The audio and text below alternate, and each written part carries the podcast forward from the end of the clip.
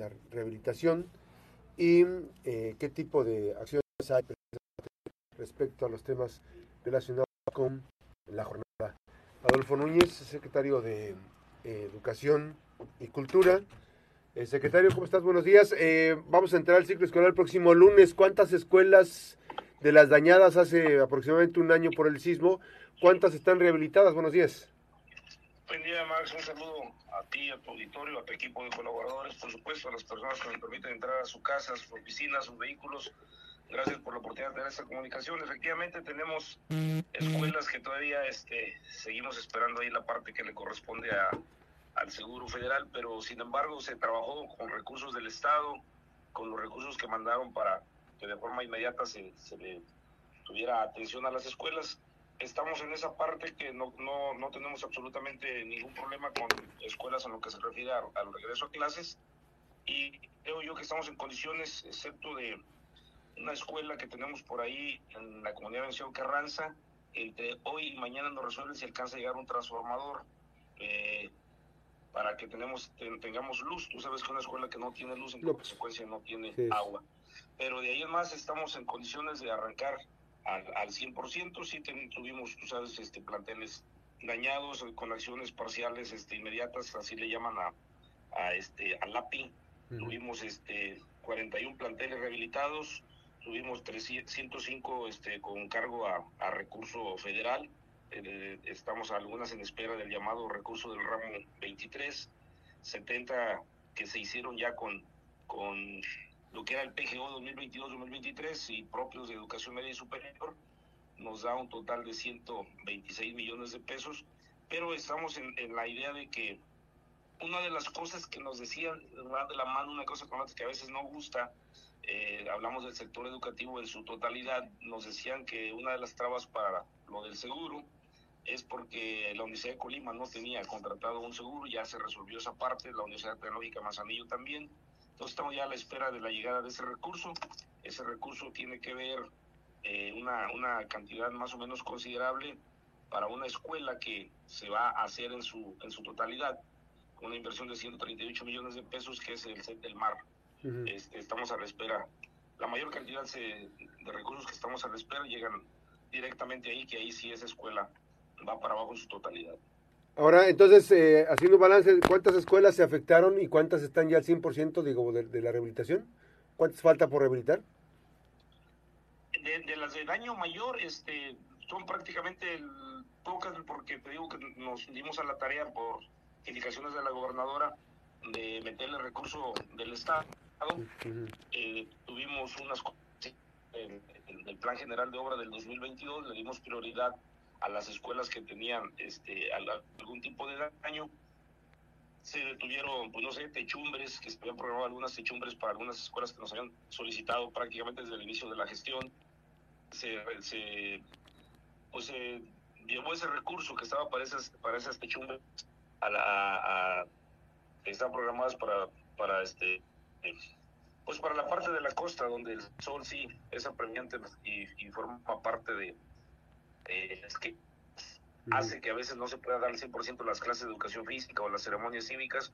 Se detuvo por el momento. Mm, vamos a, retomar esto en este, en este plan general 2023, pero en, en, general las condiciones para que las escuelas estén funcionando al 100% en este regreso a clases. Te decía, el único detalle es la escuela Venustiano, de la comunidad Venustiano Carranza, municipio de Manzanillo, donde nos tronó de última hora un transformador.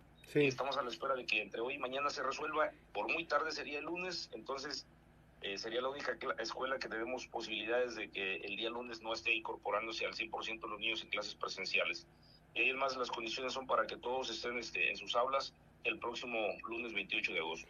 Oye, el secretario, el tema del, del, pago del agua en las diferentes en los diferentes municipios ¿Ya se acordó con los municipios? ¿Se está pagando? ¿Se va a pagar o no se va a pagar?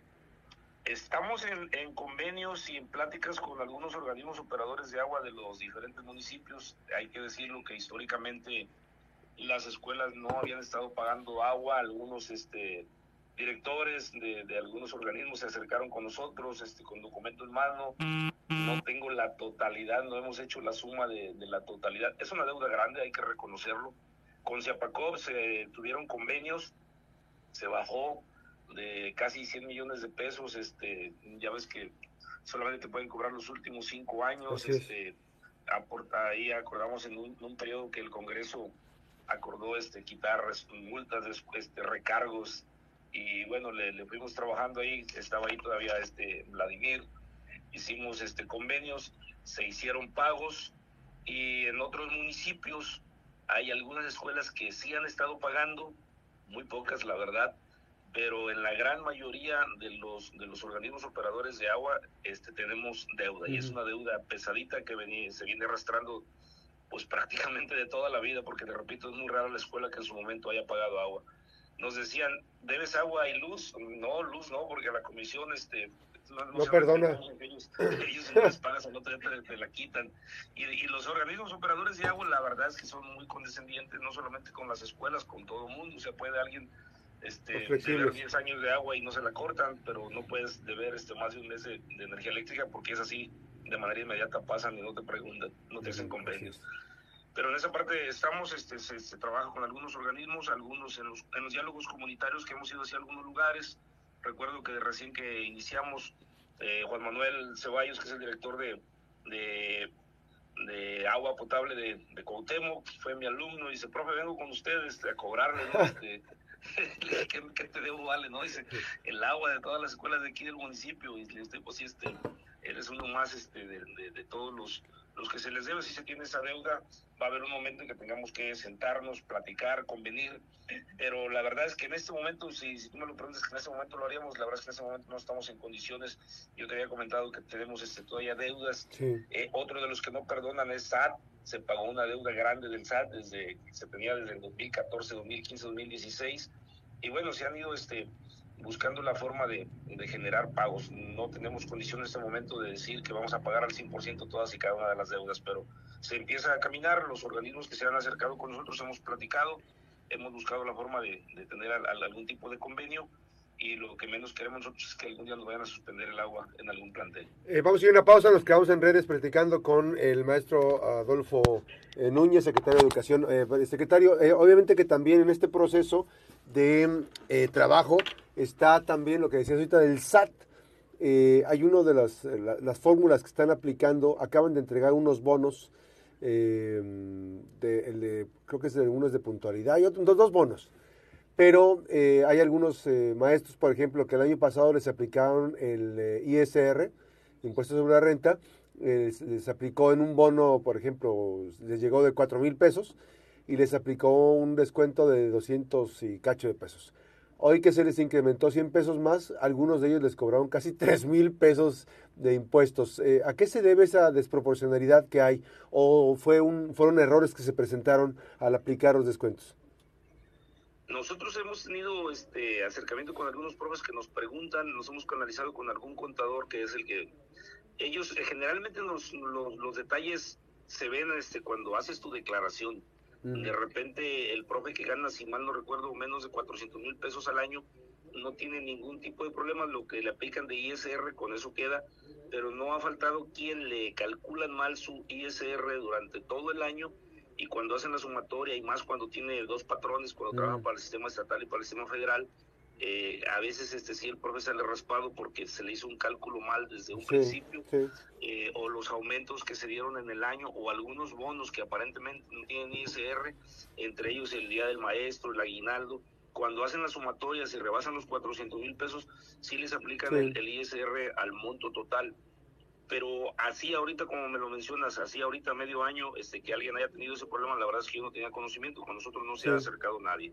Eh, hay maestros, de, eh, profesores de Cuauhtémoc, y hay unos que no, ni siquiera, por ejemplo, hay una persona que tiene 20 horas, eh, ya se le descontaron, sí, unos 200 y cacho, casi 300 pesos. Y otra persona que tiene 12 horas le descontaron casi 3 mil pesos, o sea, es una muy disparte. Digo, con respecto al año pasado, yo tengo aquí la, el documento, le descontaron 250 y tantos. Hubo un incremento por los incrementos salariales y pues uno en teoría diría pues un poquito, unos 300 pesos, no, pero le, descontaron casi 3 mil, 2 mil y cacho. Entonces yo quiero pensar que a lo mejor es un eh, error garrafal de administración muy desproporcionado porque finalmente este, el ISR pues este, ese, ese no es para ni para el patrón ni para el trabajador, se va directo a Hacienda, ¿no? Así es, directamente. O sea, yo creo que es importante que se acerque aquí con la gente de capital humano. Ahí tiene alguien que le puede este, hacer el cálculo exacto y si hubiese necesidad de hacer el reclamo por parte nuestra o directamente ante el SAT, este, lo haremos con mucho gusto. Recuerda que a veces, este, a, veces la Comisión Federal de Electricidad te hace un cobro exagerado y va y rectifica si se efectivamente hizo mal la lectura de tu contador. Sí se admite el reclamo, sí, sí, hay, sí hay devolución en caso de que. Eh, con gusto aquí les auxiliamos. Aquí hay gente que tiene mucha mucha experiencia en esa parte, que se acerquen este, y este, con gusto lo revisamos. Ahora, eh, también en el caso de, los, de las horas que se acaban de entregar los maestros que acaban de ganarse plaza, parece que, pues no parece, hay inconformidades, de hecho hay personas que metieron un recurso de reclamo, este, muchas personas no fueron convocadas pese a que quedaron en los primeros lugares.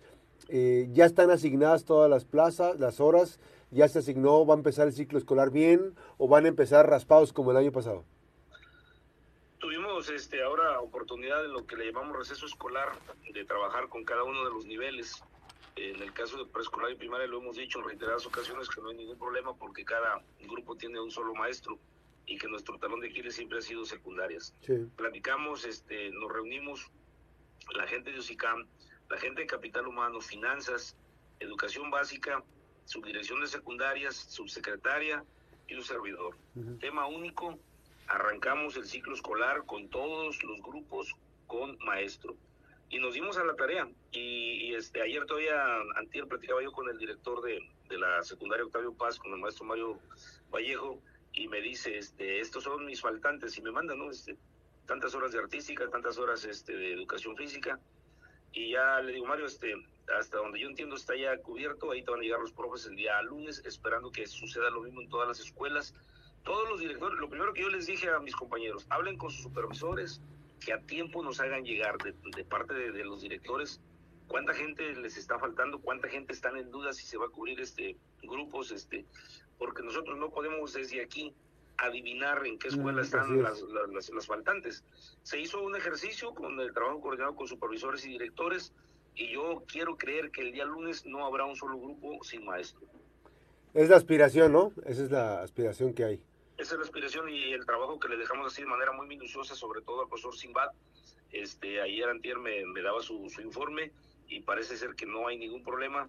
Arrancamos en su totalidad la cobertura, que te repito, en los demás niveles no tengo yo ningún problema, pero el, el, talón de Aquiles siempre ha sido secundarias. Ahora, este, te preguntaría, porque ayer nos preguntamos este, si están los seguros federales, si están los recursos estatales, ¿Ante quién gestionaron las diputadas locales de Manzanillo o andan en campaña o qué? Este, la diputada Andrea Naranjo y la diputada Ana Karen, ¿ante quién o qué, cuál fue la gestión para atender los temas de las escuelas? Es un grupo de, madres de familia este, que tienen contacto con, con ellas.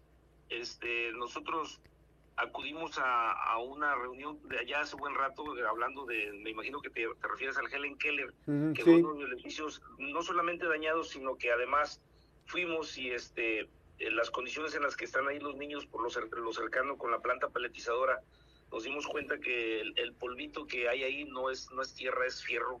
El intendente puso un imán a, a la hora de barrer. Y entonces este nos dijeron que, que pues había la, necesidad de, de, una reubicación. Ellas se acercaron con las diputadas, este, las diputadas este, vinieron con nosotros y nos hablaron de la posibilidad de, de buscarles una reubicación a esas gentes, que era, era, era este, la cercanía de, de ahí con ellas. Nos dimos a la tarea de hacerlo y, y, nosotros, yo en lo personal, este, dije, bueno, yo creo que sería importante decirle a las diputadas que atendimos su gestión. Eh, invitamos, yo, yo invité a los padres de familia, a, los maestros, para que fuéramos al lugar y que vieran que sí había un avance. La idea era que el diálogo ciclo escolar de manera oficial ahí. La semana pasada, hace exactamente ocho días, yo estuve con los ingenieros, son dos empresas las que están trabajando, les dije, a ver, compañeros, al grano, díganme si sí o si no, porque yo no puedo traer aquí a, los niños y estar este, otra vez en trabajando. Yo, ¿sabe qué, profe? No, ocuparíamos dos semanas más. dije, es que yo tengo un compromiso con los padres de familia, van a pensar que estamos jugando. Entonces acordamos invitarlos el día miércoles a las maestras, a la directora, a la supervisora, y yo les dije, inviten a algunos padres de familia para que vean que sí estamos avanzando, que prácticamente se ha terminado pero esta primera etapa la estarían entregando dos semanas después del 28. y, y, que vengan también ellas, las mamás, para que ellas determinen, porque hay una segunda etapa y que escuchen cómo están los ruidos de las cortadoras, de los marros, el polvo, y que ellas determinen si nos aguantamos un poquito más para entregar este la segunda etapa también este en un mismo momento o si le entramos ya directamente a las clases este y ya acudieron las, las madres de familia yo sí invité a las diputadas y les dije diputadas la gestión que ustedes hicieron tiene respuesta, aquí está, aquí está el avance. Y este, las mamás, este, fue una reunión muy amplia, opinaron. Y me dijo una señora, yo no tengo ganas de que mi hija esté aquí con gente extraña, porque aquí van a estar los albañiles. Hay quien dijo, yo estoy de acuerdo en que una vez le entremos, mire, este, el polvo no es ningún problema, porque van a estar dentro de los salones, aislados. Una serie de opiniones hubo y acordamos que el día 15 de septiembre, que se supone que en ese momento ya estaría la, la escuela al 100% de esta primera etapa, nos volveríamos a reunir. Yo, yo en lo personal invité a las dos diputadas este, a que vieran, hicimos el recorrido por la, por la escuela y que vieran que estaba avanzando su, su gestión. Me llamó la atención porque particularmente ese es un problema, debe tener ya varios años, apenas se visibilizó entonces el tema. El, el, el tema de, de, la ubicación de estos niños, este, bueno, pues, pues sí, yo, yo, la, yo la verdad, en lo personal, desconocía este que el ambiente tuviera ahí el, te digo el, el polvo no es entonces este yo cuando ellas me dijeron este de la posibilidad de una reubicación nos dimos a la tarea de, buscar un espacio. El centro de maestros estaba en total abandono se habían robado pues lo único que dejaron fueron las bardas no se pudieron llevar las bardas posiblemente no no las pueden pero se llevaron todos de cristales aluminio puertas este cableado. En total abandono, entonces había una parte de esa de ese edificio estaba incomodato con la sección 6 del centro, platicamos con el maestro Jaime Núñez, decir, este regresanos el comodato para, tampoco lo están usando ellos, para este generar ahí, este de acuerdo a las gestiones que están haciendo este las maestras, las mamás, las diputadas, y que el Helen Keller sea ahora este ahí donde estaba el centro de, de maestros. Así se acordó, y bueno, sí es la idea sacar a los niños de ahí, ya no están trabajando ahí, están trabajando ahorita en algunas este en otras instituciones, en otros edificios, y también este, agradecer al Ayuntamiento de Manzanillo que nos va a, proporcionar el transporte. Había un camioncito donado por Club Rotario hace algunos años, se lo donó al ayuntamiento y el ayuntamiento lo, lo este, lo tenía este, pues ahí asignado para, para el CAM. Después ya no lo ocuparon, el ayuntamiento en ese momento lo trae la dirección de turismo, yo hablé con, con la secretaria y dijo, no hay ningún inconveniente en que el vehículo regrese a través de un comodato. Este, entonces los niños tendrán su, su nuevo su nuevo instituto educativo y su transporte para este los que les queda lejecitos este la, la nueva ubicación. ¿Qué, ¿Qué, van a hacer con el inmueble que está a un lado de la peletizadora? ¿Qué van a hacer? ¿Lo van a vender?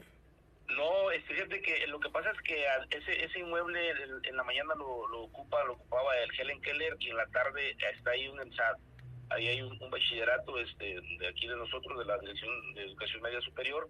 Ellos ahí siguen trabajando, es, gente, este, no son no son pequeñitos, estamos hablando de, gente ya ya grandecita y este estaríamos viendo la posibilidad de que ellos continúen ahí, el edificio es, es, de la Secretaría de Educación, este o no sé si también estén pensando ellos en reubicarse, pero todo apunta a que ellos continúan ahí por la tarde eh, en, ese... ¿Con algunas, secretario, con algunas especificaciones para la salud o, o, no hay consecuencias en la salud por estar respirando ese finito polvo que es metal?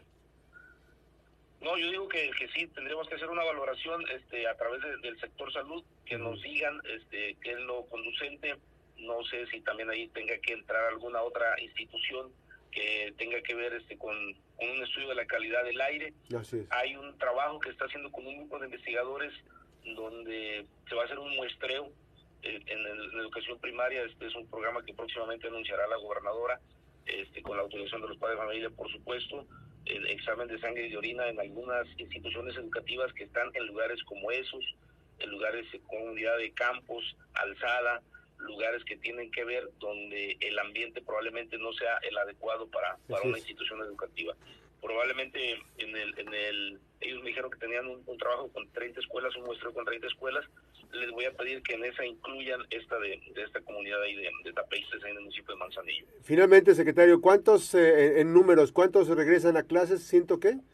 30... 136 mil, 121 alumnos de CAM, preescolar, primaria, secundaria, telesecundaria, todos este con sus libros de texto el próximo lunes 28. ¿Ya, ¿Ya se entregan? ¿Ya se entregarán? los libros están ya en las escuelas. Esta semana de, del taller intensivo con los profes ahí en los consejos técnicos escolares ya los tuvieron en sus manos, ya se familiarizaron con ellos, con el contenido de cada uno de los libros del grado que les corresponde. Eh, estamos ahorita un poquito cortos, pero ya están llegando los de secundaria, primaria ya está la cobertura, eh, al igual que preescolar. preescolar ¿Y, no, se va, no se va a observar el tema del, del amparo?